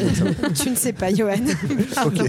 On va sortir de la maison, de l'ashram, de la maison de, de Gandhi, et puis on va retourner un petit peu au travail. hein. Au boulot. Euh, on reprend le principe de, de Et on bosse dans le pays. Alors le premier, euh, euh, c'est euh, dans le nord, dans le nord en 1917 et c'est à Champaran. Oui, c'est ça, c'est des grèves et des manifestations de cultivateurs en fait. Donc là, euh, c'est dans cette idée que euh, le mouvement de résistance non violente, il doit passer notamment par organiser les communautés de paysans qui sont euh, bah, parmi les plus exploités, puisque c'est eux qui sont directement la main d'œuvre euh, de l'exploitation des ressources coloniales. Et donc, euh, c'est marrant parce qu'on appelle ça à l'époque, euh, enfin, on appelle ça Satyagraha, euh, action de désobéissance. Grosso modo, c'est vraiment des grèves et des manifestations. On appelle ça comme ça aujourd'hui. C'est la première forme. Il développe ensuite une deuxième Mais sauf forme. qu'il peu de casse temps rien, après. quoi. Il casse rien, mais bon, bref. Et en deuxième forme, euh, c'est euh, des grèves de la faim où, euh, justement, dès que les mouvements débordent un petit peu, euh, Gandhi expérimente de se mettre en grève de la faim pour faire stopper les violences. Et ça, c'est une forme qui va reproduire dans, au cours de plusieurs mouvements. Ça, ça juste, c'est parce qu'il jouit déjà d'une grande aura auprès de Ouais. la population. Ouais. Il est un peu le sage, extrêmement répété. Le Mahatma, on l'appelle, c'est la grande âme. hein, Ouais. Et c'est, il met sa vie en jeu parce qu'il a cette aura, ce prestige auprès de la population. Il dit attendez, si vous continuez à vous entre, euh, enfin, à vous entretuer Je ou vais à mourir, frapper quoi. les Britanniques, je vais mourir. euh, voilà. Et alors, ça, ça commence à faire un peu boule de neige du coup parce que donc il réussit plusieurs de ses actions. Les Britanniques sont quand même assez malins. Ils voient que euh, effectivement euh, le, le- le- leur leur euh, rapacité sur les ressources était peut-être un peu trop forte. Donc on ajuste un peu, on lâche deux trois petits trucs histoire que les mouvements s'apaisent. Ils n'ont pas intérêt à aller au clash puisque leur but c'est de pouvoir continuer l'exploitation. Et on est toujours dans ces années de guerre où euh, l'Angleterre de toute façon a mieux à faire. Donc ça marche bien, ça continue du coup à engranger des victoires pour Gandhi. Et c'est vrai, c'est à partir de ce moment-là où il va avoir ses surnoms, donc euh, de, tu disais Mahatma pour grande dame, ou aussi euh, euh, plus affectueux le, le Bapu, c'est-à-dire le, le- le père, un peu le père de- du peuple. Et c'est assez marrant parce qu'il y a. Enfin, Gandhi, à la fois, bah, il, il joue vachement là-dessus, notamment avec ses grèves de la faim, et en même temps, il y a quelques épisodes où tu sens que ça le gonfle un peu, parce que en gros, il devient une espèce d'idole, et euh, notamment, il est un peu gonflé parce qu'il y a des gens qui viennent chanter des louanges sous ses fenêtres toute la nuit, ce qui fait qu'il a des nuits un peu compliquées. C'est gênant. hein. En tout cas, euh, les mouvements de grève et de sédition s'enchaînent. On va avoir en 1919 un autre massacre à Amritsar dans le nord de l'Inde, où là encore on va avoir finalement une, sa- une satyagraha, donc des manifestations qui sont organisées contre euh, une loi qui s'appelle le Rolat Act, qui est en fait un genre d'état d'urgence où finalement on, en- on emprisonne en fait les représentants du mouvement indépendantiste sans euh, raison. Et du coup, euh, ce mouvement de, de manifestation va en fait dégénérer en pillage, en incendie, en, en massacre de la part des Britanniques. Bref, tout ça euh, finit par, enfin, commence à, à un peu agacer Gandhi. Et Parce qu'il y a éruption de la violence. Voilà, parce qu'il y a irruption de la violence. pas. Et donc c'est là que vraiment, à partir des années 1920, qu'il va lancer véritablement sa campagne de non-coopération. Donc là, en fait, c'est non seulement de la non-violence, de la désobéissance civile, mais aussi euh, il lance en, parallèle un mouvement d'autosuffisance, donc qu'il appelle le Swadeshi. Donc c'est ce qu'on disait tout à l'heure. Il faut être, euh, en- enfin, c'est vraiment une rupture avec euh, avec d'autres mouvements indépendantistes, puisque là, c'est pas des mouvements indépendantistes qui visent à reproduire finalement le modèle du colonialisme. C'est l'idée aussi de s'affranchir finalement d'un modèle capitaliste industriel, de retourner vers une autosuffisance, une indépendance qui est non seulement économique, productive et politique. Ouais. Enfin, Alors, voilà. Ouais, moi je, je suis pas trop d'accord sur, euh, sur le truc anticapitaliste parce qu'en fait, euh, tout ça, faut rappeler que Gandhi, il est financé dans toutes ses campagnes par des gros industriels indiens et notamment en partie par la famille Tata, etc. Déjà qui- ouais. Ah ouais Ben oui, parce qu'en fait, c'est des indépendants. En fait, c'est des, des industriels indiens qui veulent justement leur part du gâteau en virant les Britanniques. Mais par contre, là où, euh, où je suis le plus d'accord avec toi, c'est qu'effectivement, euh, en fait, l'idée c'est d'avoir une autosuffisance. Et en fait, c'est le premier mouvement de boycott quelque part qu'il lance. Euh, c'est, euh, on appelait ça le- la chakra ou le, le- la pardon ou le rouet. Enfin, c'est le mot indien pour le Ouais. mot euh, Rouet. pour euh, pour dire rouet. Et donc l'idée c'est n'achetez plus de tissu britannique, mais il faut que vous produisiez vous-même avec votre rouet, euh, votre rouet le tissu. Parce qu'en fait, concrètement, la matière première qui est le coton, elle, est, elle est- vient, elle est exploitée en Inde, mais elle est tout de suite envoyée en Grande-Bretagne. Et c'est dans les filatures de Manchester et de Liverpool qu'on fait les vêtements qui sont après rachetés en Inde. Donc vous voyez la perte de la perte de- d'argent et de plus-value.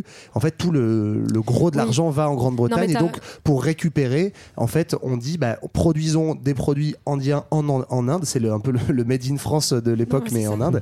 Et, euh, et c'est comme ça que il- ça, ça devient, c'est son premier gros mouvement très populaire, en fait. Non mais t'as raison, il n'est pas anticapitaliste, mais en tout cas il s'oppose dès le début à ce qu'on connaît aujourd'hui, qui est la division internationale du travail et donc la spécialisation économique euh, des pays euh, en développement dans euh, finalement des spécialisations euh, à bas coût, et, voilà, l'exploitation des peuples. Alors, campagne de non-coopération, euh, boycott des institutions, Euh, et puis en fait, euh, en 1921, ça devient un petit peu officiel.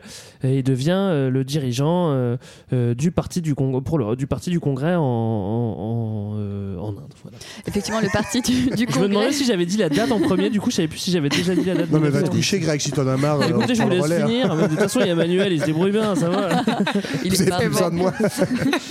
Mais effectivement, ouais, il arrive à la, à la tête du parti du Congrès en 1921, pour, euh, juste pour le rappeler, euh, qui est donc le, le parti euh, qui, qui est indépendantiste. C'est le moment donc où Gandhi euh, s'engage politiquement. Euh, ça fait suite aussi euh, justement au massacre d'Amritsar qui avait eu lieu en 1919, qui avait un peu changé la donne pour lui. Et dorénavant, il demande l'indépendance complète. Euh, et euh, c'est ce que lui euh, appelle le mouvement du Swaraj, qui veut dire autogouvernance, autodé- autodétermination. Et euh, ce parti-là, qui était assez élitiste jusque-là, composé d'Indiens euh, à la fois euh, hindous et musulmans, une, minorité de musulmans qui, en fait, on va le voir, se font un peu jeter de, de ce parti-là Ouais, ou bon. qui se jettent tout seuls. Bah, sous la direction de Gandhi, le Congrès est réorganisé avec une nouvelle constitution et, et en fait, il va, sa va vraiment s'élargir. L'adhésion au parti va être ouverte à, à tout le monde avec simplement une participation euh, symbolique. Et, euh, et voilà, en fait, il, il va quand même acquérir une représentativité nationale. Bah, c'est là où Gandhi est assez fort, c'est qu'en fait, euh, c'est en fait un communicant politique et quelqu'un qui arrive à mobiliser les masses. Et effectivement, il fait d'un parti euh, tout petit, élitiste, un vrai parti de masse. Mm. Et c'est comme ça qu'il est, qu'il est connu et reconnu aujourd'hui. Ce qu'il faut préciser aussi, parce qu'en fait, on a retenu vachement, comme la figure de Gandhi est connue, on pense que l'indépendance indienne, elle s'est faite par la non-violence et la désobéissance civile. Ce qu'on oublie de dire, c'est que dans ces années 1920-1930, on est dans des décennies où dans le monde entier et en Inde compris, mais on en parle beaucoup moins, il y a des mouvements de grève énormes et en fait il y a euh, sans cesse des grèves ouvrières très très fortes dans les usines, des, Chili, hein, manifestations, notamment, des, des- des manifestations très importantes et donc il y a tout ce contexte là aussi qui va euh, nourrir en fait le mouvement indépendantiste et sur lequel va s'appuyer Gandhi. Alors, ce qui est intéressant dans- aussi dans sa prise en main du parti du Congrès et donc de- de- d'en faire un outil de masse, il y, y a deux choses un peu particulières qui vont avoir des conséquences pour la suite. La, la première, c'est que euh, en, ouvrant les portes du parti du Congrès, en le dépoussiérant, il va faire monter toute une nouvelle génération euh, de, euh, bah, de jeunes militants qui seront en fait les leaders politiques de l'Inde de demain, et notamment Nehru, dont on reparlera.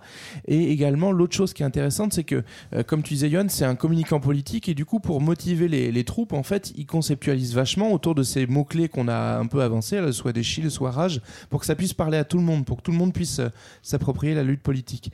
Sauf que ça a pour conséquence de s'appuyer énormément sur un vocable hindou.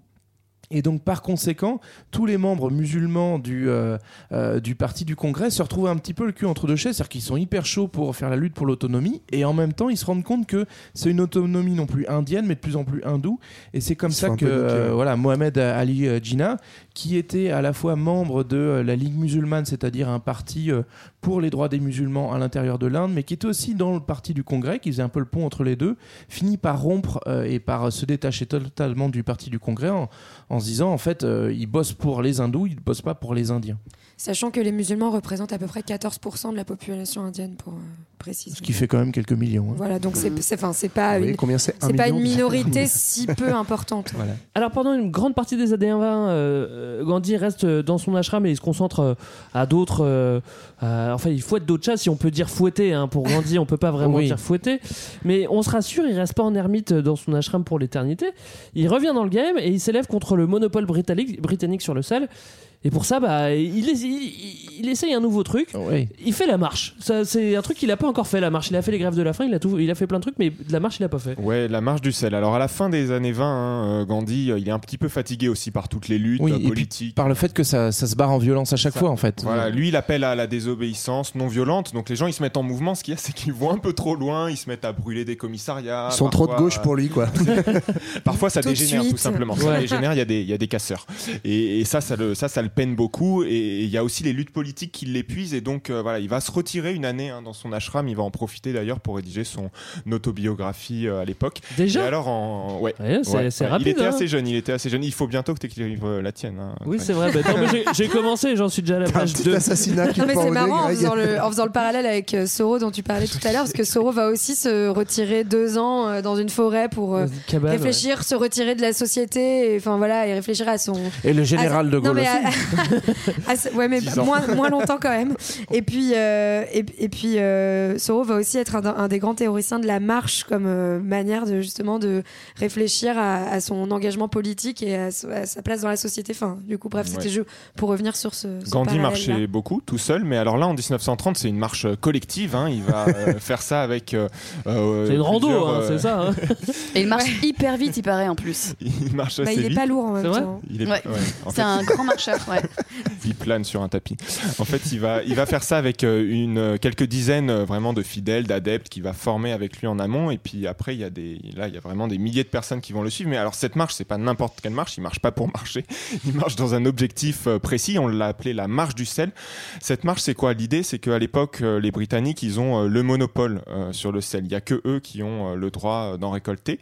Et euh, alors, ça peut paraître Sachant qu'ils toutes le font pas avec leurs petites mains d'anglais, hein. c'est ça qu'ils ont le droit de les Les récolter. Indiens, c'est récupèrent l'argent. le- font, voilà, ils le font Ouais. par, euh, ils le font faire par les Indiens, mais c'est des entreprises britanniques qui ont le monopole euh, sur le Ouais, sel. Alors, euh, Gandhi, lui, il va, il va organiser une action contre ça, organiser une marche euh, qui va prendre euh, plusieurs mois euh, à travers tout le pays, 400 km à pied, pour aller vers un point précis qu'il a indiqué au début, euh, où ils vont mener, il va mener cette action symbolique de ramasser du sel. Alors, ce qui est intéressant, c'est que ça peut paraître anecdotique, un peu dérisoire cette loi là sur le monopole du sel parmi toutes les, les violences, la famine, euh, euh, de, euh, qui a fait des millions de morts, les- tout- parmi toutes les violences de la colonisation. Pourquoi ce petit truc sur le sel Parce que, parce que ça concerne tout le monde en fait. et ça, bah voilà, parce que c'est tout le monde peut le faire en fait. Tout le monde peut le faire. Et ça, Gandhi, il a un, un flair incroyable. Il l'avait senti et donc lui, il impulse ça à quelques dizaines. Mais en fait, il y a des dizaines de milliers de personnes euh, qui vont euh, le suivre, qui vont donc désobéir en ramassant du sel et qui vont se retrouver. Ils sont plus de 60 000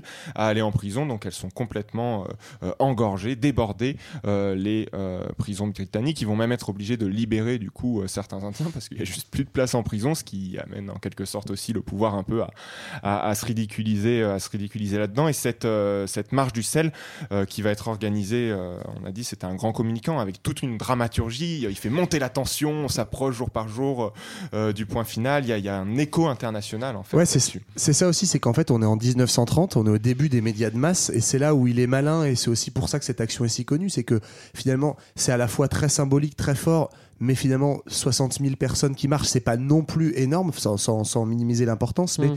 c'est parce qu'en fait, il, il est très bon, et donc il y a des journalistes du monde entier qui ont été contactés, qui viennent, et donc euh, voilà, c'est un peu le, le premier happening euh, géant euh, de l'histoire, quoi. Et donc c'est pour ça que cette marche, elle est aussi connue, et c'est ce qui fait qu'on on s'en souvient encore aujourd'hui. Hashtag marche du sel.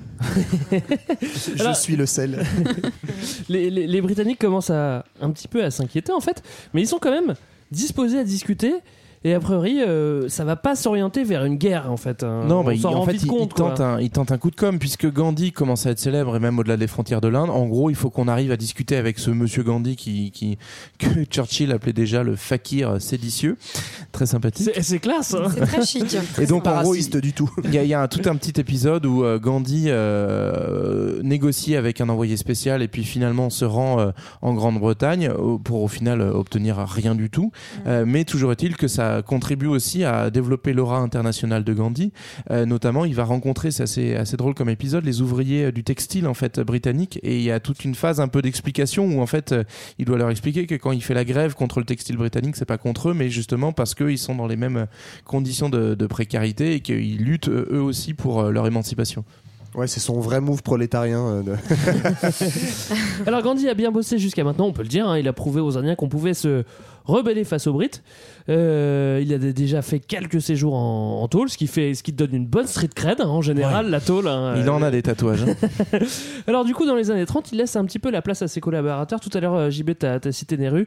Ouais. Et Il y a euh, Patel aussi, Prasad, c'est des gens qu'on retrouve à la, à la tête de l'État indien passé les, à la fin des années 40. Et au fur et à mesure, les, les Brits euh, commencent à lâcher du lest et, euh, et, euh, et concèdent le Government of Indian Act. Ouais, alors c'est du, c'est du lest un peu de façade, hein, parce que en fait, il y a des assemblées législatives qui sont créées en Inde, en fait, donc c'est une sorte d'administration parallèle, représentative pour les Indiens, là encore organisée sur un système de caste, donc ça reste très traditionnaliste, et surtout, en fait, c'est consultatif, c'est-à-dire que le vice-roi d'Angleterre reste toujours le vrai gouverneur de l'Inde, c'est toujours l'administration britannique, mais on lâche, comme tu dis, on lâche un peu de l'est. Faut se rappeler, rappelez-vous, on avait fait l'épisode aussi sur euh, la Palestine, etc. On est dans une époque où, de toute façon, les Britanniques sentent que dans leur colonie, ça chauffe un peu, que ça tiendra pas forcément, et donc on est obligé de donner un petit peu de mou sur place. Quoi. Et en gros, on passe d'un système qui était une diarchie, c'est-à-dire que dans chaque province, il y avait une assemblée britannique et une assemblée pour les Indiens. Cette fois-ci, on, rassemble ces assemblées, donc il n'y a qu'une assemblée par province, où on va avoir donc des élus anglais, enfin britanniques, indiens, etc. Mais avec, comme l'a dit Johan, un système de quotas par caste, par métier et euh, par nationalité. Voilà. Alors, il y a un truc qui arrive toujours dans les épisodes de Culture 2000. La bah, guerre c'est- qu'au bout d'un moment, c'est la guerre. C'est un petit peu comme le, po- le point Godwin, ça arrive toujours.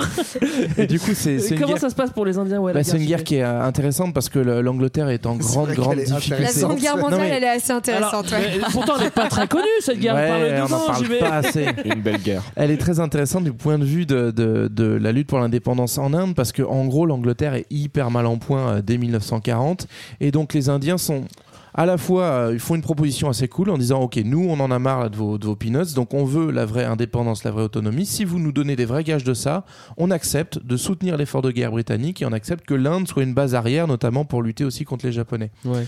Bon, en gros, Churchill dit euh, bah, pff, pas envie. Et euh, du coup, ça casse un petit peu l'élan de discussion euh, bah, à la fois de, bah, de, de l'ensemble des mouvements autonomistes, mais notamment du Parti du Congrès. Et ce qui fait qu'on va lancer un mouvement en 1942, qui est le mouvement Quit India. En gros, le message est assez clair. Les dire Anglais. Parti, partez de l'Inde. de l'Inde, Voilà. oui. Part et gens ne ouais, revient espagnol et jamais. russe, c'est pas d'anglais. ouais. Casse-toi, ouais. Et donc, du coup, bah, en fait, c'est une grande campagne de mobilisation. Alors, euh, Gandhi, c'est un de ses acteurs, mais c'est pas forcément le, le plus en pointe pendant, pendant ce mouvement-là. Mais toujours est-il qu'il le- il le soutient aussi, puisqu'il aurait espéré qu'on puisse négocier, mais les, les- Churchill a fermé la porte. Et donc, ça entraîne aussi. euh, bah, à la fois des mouvements euh, civils de désobéissance, mais aussi des grandes vagues de violence contre les Britanniques. Et donc, comme c'est la guerre, bah, les, Britanniques, ils vont pas rigoler deux secondes et ils vont faire des grandes rafles où on emprisonne tout le monde. Ouais, alors c'est assez stratégique de la part de Gandhi, c'est-à-dire que les Anglais ils sont occupés, euh, enfin ils sont quand même pas mal occupés pendant la guerre, on peut le dire. Et donc il attend ce moment-là pour euh, pour pour lancer le moment Quit India en se disant bon c'est bon ils vont avoir autre chose à faire. Alors et comme tu l'as dit Jean-Baptiste, en fait blam non c'est coup de massue.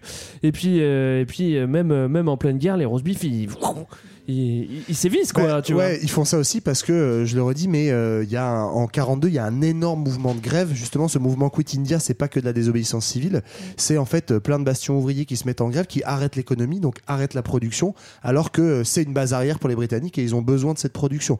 Donc ils sont dans la merde et effectivement ils sévissent et ils mettent encore des dizaines de milliers de personnes en prison. Et là, grosso modo, il y a aussi dans un contexte international les États-Unis qui rentrent en jeu, qui commencent, on commence à sentir en 42-43 que euh, si ça se passe bien pour les Alliés, c'est les États-Unis qui vont dominer le game.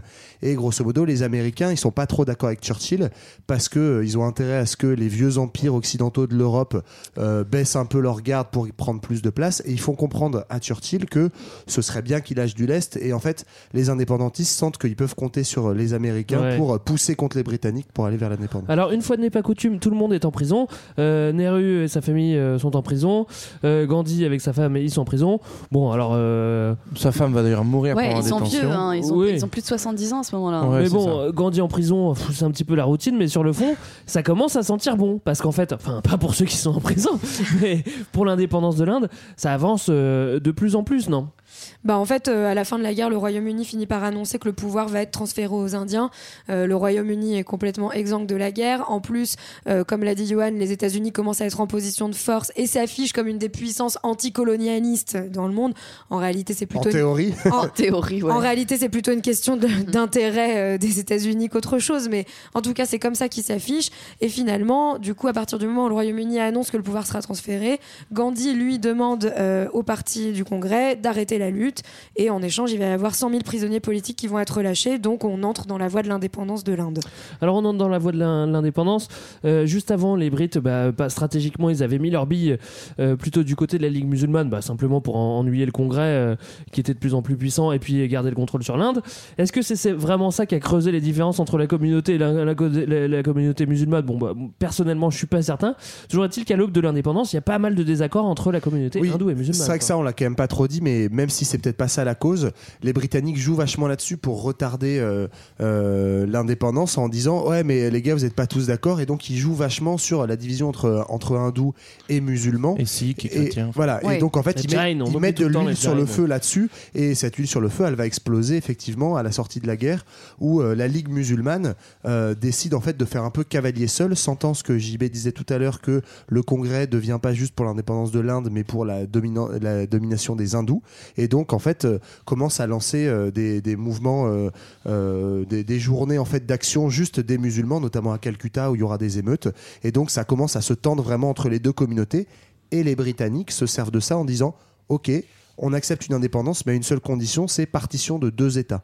Ce, contre, ce, euh, ce à quoi Gandhi était totalement opposé et ne voulait pas du tout, mais en fait, il sent sous la pression britannique que le seul moyen d'obtenir l'indépendance, c'est d'accepter cette partition entre musulmans et hindous, et donc il va être obligé de le concéder à corps défendant. Alors pourquoi les musulmans euh, sont plutôt pro-scission? Bah, C'est parce qu'ils sont en minorité et qu'ils se disent qu'ils vont pas pouvoir euh, survivre dans un pays dominé, dominé par les hindous. Alors moi, personnellement, je sais pas quand tu vas en Inde aujourd'hui, il y a encore, je sais pas, il y a encore 20% de, de 15-20%, 14%, ouais. 14% de musulmans, tu vois. Bon, alors je me dis que peut-être que ça aurait pu marcher, hein, j'en sais rien. Je Ouais, mais avec des violences de plus en plus fortes euh, entre les communautés, mais parce que aussi on a un parti politique au pouvoir en ce moment qui, est- qui exacerbe ces, ces violences et ces tensions. Alors il en pense quoi, euh, Gandhi, de tout ça de la... Est-ce qu'il veut une scission lui aussi ou est-ce qu'il en. euh, Bah non, comme le disait Johan, effectivement, c'est pas vraiment euh, ce dont il avait rêvé. Et euh, finalement, le 14 août 47, euh, le Dominion du, du Pakistan va, va être créé. Et c'est le fameux Jinnah qui était à la tête euh, de la Ligue musulmane qui, qui va prendre la tête de- du Pakistan et va devenir Alors, le gouverneur général. Dominion, ça veut dire qu'ils sont quand même sous le sous le sous l'empire britannique. À ce moment-là, oui, encore. Ouais. Oh, c'est le, même statut, en fait. c'est le même statut que le Canada ou que l'Australie. Ouais, ou voilà. que, en fait, tu étais comme largement autonome, mais tu fais toujours partie du Commonwealth. Voilà, en fait, ils vont devenir véritablement indépendants au Pakistan en 56. Voilà. Et, euh, Contrairement à, à l'Inde, L'Inde pour le coup, qui, le euh, lendemain. c'est ça, l'Inde, bah, le, le- le 15 août 47, le Dominion de l'Inde devient un pays indépendant. Donc Voilà. c'est Nehru qui en devient le Premier ministre. Mais pareil, un peu comme le Pakistan, en fait, l'Inde devient une, une république seulement en 1950. Donc il y a trois ans de, de Ah, latence entre les deux. Ouais. Et ce Et- pardon, ce qu'il faut dire aussi sur le Pakistan, en fait, c'est que c'est pas que le Pakistan d'aujourd'hui. C'est absurde, en fait, cette partition, c'est Pakistan et Bangladesh. Donc, si vous regardez une carte, c'est les deux extrêmes opposés de l'Inde, c'est-à-dire euh, par rapport à la pointe du son continent, le l'extrême est et l'extrême ouest, qui font partie du même État, le Pakistan, enfin du même dominion, Avec mais qui sont distants de plusieurs milliers de kilomètres, qui sont euh, qui est l'Inde, quoi. Donc, c'est un peu absurde. Aujourd'hui, c'est c'est deux pays. euh, Mais ils ont été séparés. Oui, oui. Puis sur- surtout, ce qu'il faut dire, c'est qu'à l'époque, en fait, euh, avant l'indépendance du Pakistan et de l'Inde, les communautés religieuses, en fait, elles sont, enfin, elles, vivent par partout. communauté, mais en même temps, elles sont, elles se côtoient un peu partout aussi, Ouais. quoi. Il y a, je veux dire, il y a Ouais. des sikhs, des chrétiens, et des là, musulmans, de- des hindous. Et quand euh, les Anglais octroient l'indépen- l'indépendance, mais en décidant qu'il y aura deux pays, euh, il faut du coup homogénéiser entre guillemets euh, ces deux pays en mettant tous les, enfin, tous les Pakistanais musulmans ensemble et euh, tous les hindous indiens euh, ensemble. Et donc là, ça va être les premiers grands déplacements Ouais. de population du XXe En siècle. fait, on dirait aujourd'hui presque une forme de nettoyage ethnique parce que les populations, elles n'ont pas toujours envie de bouger. Et on, on est sur un chiffre, alors qui est forcément approximatif, mais d'une dizaine de millions de, de déplacés Ouais, forcés. Euh, si tu es musulman pour rejoindre le Pakistan, si tu es hindou pour rejoindre la future Inde, avec au, pa- au passage, au-delà des, euh, des déplacés forcés, aussi des gens qui vont être tués dans des émeutes. euh, parce Même que des on va- pogroms, hein, carrément, voilà. des pogroms religieux. euh. Donc on est, euh, je sais plus à combien de, de dizaines ou centaines de milliers de morts, euh, c'est c'est assez, euh, Un je crois grand 300 Et 000. ce qui est fou 300 sur 000 les, sur les millions de déplacés, enfin, je crois que c'est le plus gros mouvement de déplacés forcés de l'histoire en fait. Ouais, recensé, c'est quand même vraiment monstrueux. Et euh, voilà. Gandhi, juste euh, jusqu'au bout, hein, jusqu'à la, la veille de l'indépendance du Pakistan, il va essayer de trouver une solution pour Ouais. maintenir les deux euh, principales communautés religieuses, même s'il y en a d'autres dans le pays. Et en fait, il va faire un geste politique assez fort. Il va proposer euh, à Jinnah, donc le leader de la Ligue musulmane, de devenir euh, premier ministre de la nouvelle Inde multiculturelle, Ce qui est plutôt euh, classe les, tensions malin. sont- quoi. mais les tensions en fait sont déjà euh, C'est trop tard, loin, ouais. c'est trop tard. Et puis de toute façon, Gandhi a aussi un peu, un peu perdu la main. Alors il va continuer Oui, du ça. coup euh, après la après la partition à, à essayer d'œuvrer au moins à l'intérieur de l'Inde pour que les communautés s'apaisent parce qu'on est vraiment dans de la violence euh, euh, explosive de partout. Et c'est notamment en s'illustrant dans la défense des communautés euh, musulmanes restées en Inde que euh, il va devenir la cible des des, des- extrémistes voilà des nationalistes hindouistes très forts. Et donc Mhm. notamment c'est comme ça qu'il va être tué par Nathuram euh, Godse qui est donc un extrémiste hindou, hindouiste qui, en gros, l'attend sur son chemin vers la- une réunion de prière. Il va le, le- le tuer à bout portant. Et comme dirait ma psy, c'est incroyable quand même euh, le destin, cet homme pour la non-violence qui se fait tuer de façon violente. je n'ai pas du tout compris ce qu'elle voulait dire. Ah non, mais c'est- c'est- c'est c'est vrai, Mais bah, surtout, oui. surtout qu'en plus, non, mais niveau C'est destin. l'ironie du sort, peut-être, c'est ça que Je pense que c'est ça. Ouais, mais niveau destin, c'est-à-dire que l'Inde devient indépendante et en fait, bah, c'est comme si sa mission était finie et hop, et bah, il se fait, euh, bon, il se fait zigouiller. Ouais, J'aime bien que vous parliez tous du destin comme si c'était- Mission qu'il pense avoir à raté quand même. destin hein. Pour changer de vie, pardon. Euh, Gandhi meurt tragiquement juste après l'indépendance de l'Inde. C'est une drôle de destinée, je viens de le dire et je l'avais pourtant écrit, c'est incroyable. Euh, il aurait inspiré et guidé le peuple indien euh, de son vivant et son parcours va influencer, après sa mort, euh, beaucoup de personnages et de luttes euh, au XXe siècle. Je suis sûr que vous avez quelques exemples. Tu as parlé de Martin Luther King, euh, on peut citer Mandela aussi. Euh, Ma mère, veut- mais elle est moins connue Oui, aujourd'hui. C'est Monique, hein, ta maman, c'est Oui, ça c'est ouais. Ah oui. Euh, et, euh, Bah, José Bové, hein, dans les ob- désobéissants, les faucheurs d'OGM, tout ça. Après, pas- ce qui, est, ce, qui est, ce qui est étonnant, c'est que euh, Gandhi, euh, une fois qu'il meurt, en fait, il va faire vraiment l'objet d'un processus qui est assez classique de, de, de béatification. Ça va devenir une figure hyper consensuelle. En fait, tout le monde va se réclamer de Gandhi, alors que quand il était t-shirts. vivant, c'était quand même quelqu'un de très clivant, enfin, qui avait des idées politiques fortes sur tout un tas de sujets, euh, qui avait beaucoup de monde contre lui, et, et quelque part, voilà, il y en a. Enfin, je le dis un peu trop fortement, mais il y en a qui sont bien contents d'avoir un Gandhi des. mort plutôt qu'un Gandhi vivant parce qu'on va pouvoir euh, lui ériger des statues, euh, donner son nom à des rues et des écoles et euh, voilà, il fera plus chier en titillant sur euh, ah il faut refuser euh, les euh, progrès techniques occidentaux, euh, il faut ceci cela, euh, tisser toi-même toi-même ton truc. Donc euh, donc voilà, Gandhi c'est un peu comme il lui est un peu arrivé le, le- la même chose qu'à qu'à Che Guevara quoi, on le retrouve un peu Ouais. sur des t-shirts, euh, des pubs Oui, comme ça. je disais, alors qu'il y avait quelque chose de plus, je pense quand même de, de plus De plus corrosif, on l'a politique, vu, de ouais. plus politique euh, chez lui. Alors ça, c'était pour euh, l'influence euh, de Gandhi sur le XXe siècle. Euh, Manuel, je te redonne la parole. Est-ce que tu peux nous dire si Gandhi influence encore au XXIe siècle? Est-ce que tu peux nous parler des nouvelles formes de désobéissance civile? Et, et en fait, on n'a qu'à dire bah, que c'est toi qui vas faire euh, le futur 2000.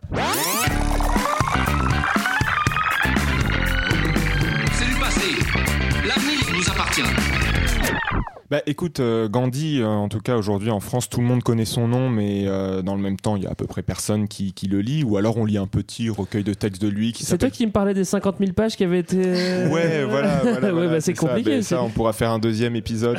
on fera une lecture collective. Et donc non, voilà, il y a pas grand monde qui lit Gandhi aujourd'hui. Il y a un petit recueil de textes qui s'appelle Tous les hommes sont frères. C'est d'ailleurs un titre assez chrétien. C'est un chrétien qui a, qui a compilé les textes. Mais en vrai, il y a pas grand monde qui, qui, qui lit vraiment Gandhi. Mais par contre, son idée euh, qui était plus qu'une idée, qui était un mode d'action, la désobéissance civile, dont on a beaucoup parlé parce qu'il l'a appliqué tout au long de sa vie.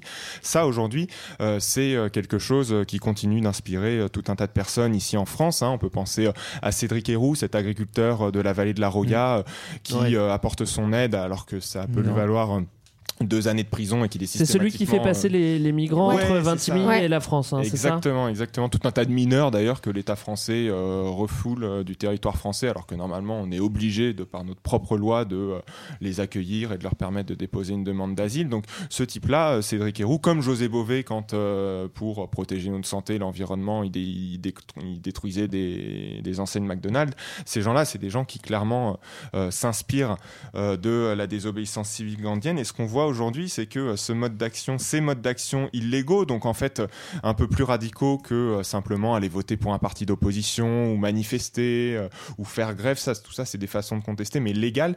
Et ben ces modes d'action illégales comme la désobéissance civile, on en voit de plus en plus, hein, aujourd'hui, j'ai parlé donc de Cédric Héroux et José Bové, mais il y a aussi euh, les zones à défendre quand euh, des Les gens ZAD. comme ça, les ZAD, euh, occupent un terrain pour refuser l'enfouissement de déchets nucléaires ou l'installation d'un aéroport, alors qu'en fait, il n'y a pas du tout, il y en a déjà un à côté, il n'y en a pas forcément besoin. Ces gens-là, ils s'inspirent aussi de cette idée que voilà, l'illégalité peut être peut être peut-être plus efficace que la contestation traditionnelle. Manuel, est-ce que, est-ce que tu crois vraiment qu'ils s'inspirent tous et, Enfin, tu vois, ils n'ont pas tous lu Gandhi, comme tu l'as dit. Et c'est, c'est- c'est- est-ce qu'il y a un mouvement naturel où on se dit, bah, on s'élève naturellement contre, contre cet ordre-là Ou est-ce que c'est vraiment euh, euh, être inspiré par, euh, par, par, par Gandhi ou d'autres personnes? Non, on peut pas forcément dire que c'est être inspiré par Gandhi, mais c'est faire le constat qu'aujourd'hui, euh, une manifestation euh, Bastille République, ça fait plus tout à fait peur Je vois, à nos je vois ce que tu veux dire. Et, euh, Sauf si elle brûle euh, quelques, et Ouais, qu'elle casse sauf quelques ce- façades. quelques enseignes, c'est ça. Voilà, exactement. C'est un petit peu ça. T'avais encore deux trois personnes, non? Ouais, bah je sais pas, par exemple, euh, occuper un rond-point parce que c'est quelque chose euh, qui se fait euh, de plus En en, ce plus. moment, ouais. Ouais. En ce moment, occuper un rond-point, bloquer une autoroute ou bien même euh, rendre une petite visite euh, inopinée euh, au porte-parole du gouvernement. Je vois le genre. Enfin, sans- sans- voilà, c'est ça aussi, c'est des actions euh, illégales. hein. Les préfets, euh, ils n'ont pas autorisé ces occupations de rond-point. Donc, c'est pour dire tout ça, c'est pour dire que euh, il n'y a pas forcément le nom de Gandhi qui est là. Il n'y a pas forcément même le mot de désobéissance civile parce que les gilets jaunes, ils disent pas on fait de la désobéissance civile. Juste, ils font des actions, mais ces actions, on constate que euh, elles correspondent aux deux critères qu'on avait dit au début. C'est de la désobéissance, c'est illégal tout ça. Ouais. Et en général. Sauf exception, mais c'est civil, c'est-à-dire c'est ça reste non violent. Voilà, occuper un rond-point pour distribuer des. Alors il y a beaucoup de gens qui vont dire que c'est les, les gilets jaunes sont violents, hein, mais il y ouais. a aussi des actions non violentes chez les gilets jaunes. On est d'accord, il y a, il y a- il y a- il y a quand même les deux. Euh, namasté une fois de plus, hein, Manuel. Et namasté à tous. Merci hein. surtout, Manuel. Ouais, merci beaucoup d'être venu. quand Merci, c'était notre épisode euh, Merci sur. Gandhi et la désobéissance civile. On était en compagnie de Manuel Cervera Marza. Alors on espère que ça vous a plu, que ça vous a donné envie d'aller plus loin, que ça vous a donné envie de. ça vous a donné l'envie d'avoir envie, l'envie de vous intéresser à Gandhi. Ok, oh, mais tu- tu- c'est ça que tu veux dire. Enfin, c'est parti. Euh, si Manuel vous a tapé dans l'oreille ou alors dans l'œil, bon, euh, ça, ça peut arriver aussi, hein, et ben vous pouvez lire ses livres, j'en ai- j'en cite quelques-uns. Alors tu as écrit sur Gandhi, comme on disait, donc euh, le titre c'est Gandhi, politique de la non-violence, c'est ça Ouais. Et euh, sur la désobéissance civile, tu as aussi écrit sur la désobéissance civile, les nouveaux désobéissants citoyens ou hors la loi. Et puis tu viens de sortir un bouquin qui traite de la post-vérité, c'est ça? Ouais, exactement. Ça s'appelle euh, Post-vérité. euh, Pourquoi il faut s'en réjouir Parce que euh, on entend beaucoup qu'on est rentré dans l'époque de la post-vérité et que c'est très dangereux parce qu'il y a plein de menteurs, plein de complotistes, plein de populistes. Donc voilà, c'est un discours un peu, un peu pessimiste. Et moi, j'ai essayé de prendre le Tu contre-pied. nous remets un peu de bonheur dans tout ça. Bon, en tout cas, nous, on était très contents de, de t'avoir namasté encore à tous. Hein. Je, faut que j'arrête de dire ça. Nous, on se retrouve la semaine prochaine pour un billet 2000, dans deux semaines pour un épisode, et tout de suite, euh, bah, si vous le voulez, sur les réseaux sociaux. Et en attendant, on se quitte en musique. Alors, je laisse euh, le mot de la fin à Johan. Et oui, bah, vous avez ce soir frôlé la punition parce que j'ai découvert à cause de Greg hein, que Florent Pagny avait une chanson nommée Gandhi. Mais rassurez-vous, Je crois que c'est Léa qui me l'avait soufflé. rassurez-vous, on va s'épargner ça avec une fait. chanson, une chanson bien Florent Pagny. homonyme, mais faite par quelqu'un qui est un peu plus respectable et qui d'ailleurs est né quelques mois avant l'Inde indépendante. C'est Patti Smith et on se dit à dans deux semaines. Salut Ciao. And a dream, Mr. King, if you'll beg my pardon, I was trespassing. The sacred garden, and the blossoms fell, and they dropped like candy. And our nature cried. Gandhi, Gandhi, and our nature cried. Gandhi, Gandhi, when he was when he was a boy, he was afraid of the dark and his mother would fast and pray his feet. Burned as he slept, slept as he dreamed. He was dreaming of his sisters, dressed in white Muslim, dressed in white Muslim, dancing in a ring. He was afraid of the dark and the lamp burned, and his mother fasted and prayed as he slept, dreaming of blossoms that were burning his throat. He'd eaten the flowers, fell burning. Flowers fell burning from the young girl's hair. He was whispering into his God's ear, Let the children be so. Let children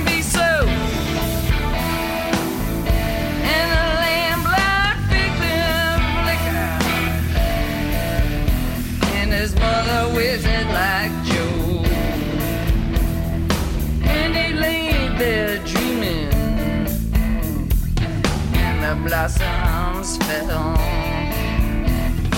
And T-Lax trumpet proceeded to call. And the blossoms fell.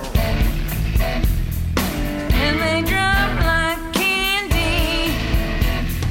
And the people.